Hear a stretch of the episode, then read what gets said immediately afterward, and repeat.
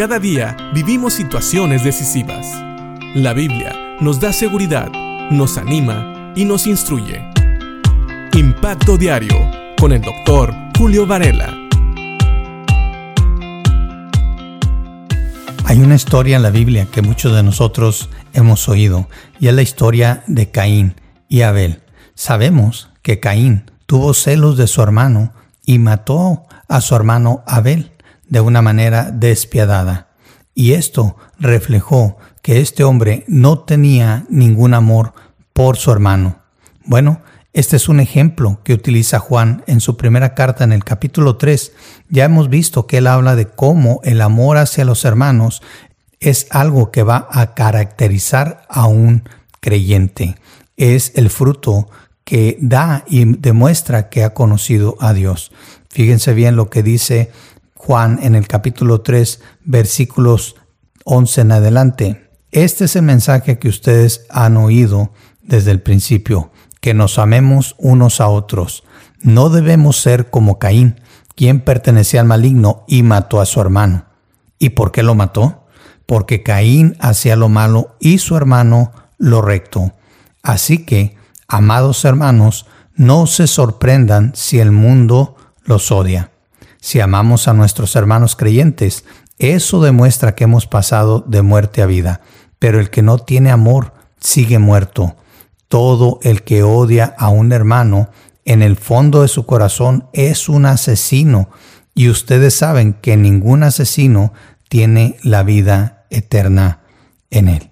Aquí Juan está hablando muy francamente, así como lo ha hecho anteriormente, y utiliza frases que pueden sonar muy fuertes hoy en día, porque ahora mucha gente trata de no ofender a las personas. Y no se trata de ofender, sino de hablar la verdad. Y aquí nos dice que no debemos ser como Caín.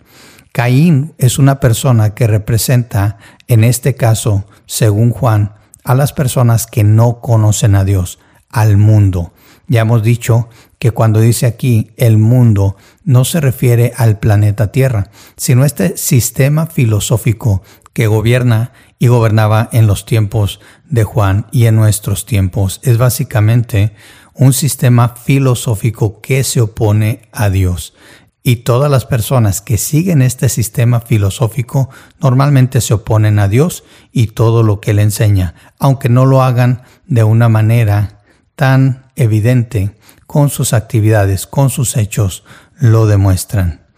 Vamos a ver este versículo que nos hace la pregunta, ¿por qué mató Caín a Abel? ¿Por qué? Porque Caín hacía lo malo y su hermano lo recto.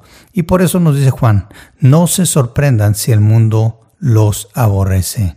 Sin embargo, si amamos a nuestros hermanos, esto demuestra que tenemos a Cristo en nuestro corazón. Parece una evidencia muy simple, pero la verdad es que a veces no es fácil amar a las personas, o podría decirlo así, a veces no es fácil amar a ciertas personas.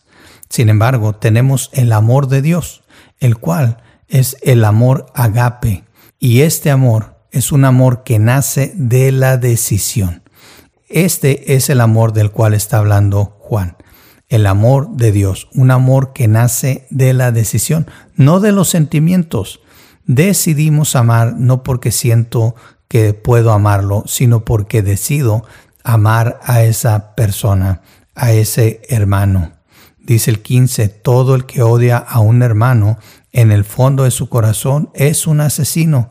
Y ustedes saben que ningún asesino tiene la vida eterna en él. Básicamente, Juan está volviendo a decir lo que ha dicho en varios versículos. Una persona que no da el fruto que Dios espera normalmente no es un creyente. Y aquí nos dice que el que odia a su hermano es en el corazón un asesino y básicamente Juan está diciendo un asesino no es un creyente, no es salvo. Así que piensa en esto. ¿Cómo vives tu vida? ¿Vives tu vida mostrando amor por tus hermanos? ¿Amor por tus semejantes? Otra vez, vuelvo a repetir, no se trata de amar solamente a aquellos en los cuales vemos y sentimos bonito nuestro corazón. sino se trata de decidir amar a todo aquel que la Biblia nos dice es un hijo de Dios. Y también la Biblia nos invita a amar a aquellos que no conocen a Dios al punto de compartirles el Evangelio y mostrarles el amor de Dios con nuestras obras, con nuestros hechos. Y de eso vamos a hablar en unos versículos más tarde. Por lo pronto, piensa en esto y que Dios te bendiga.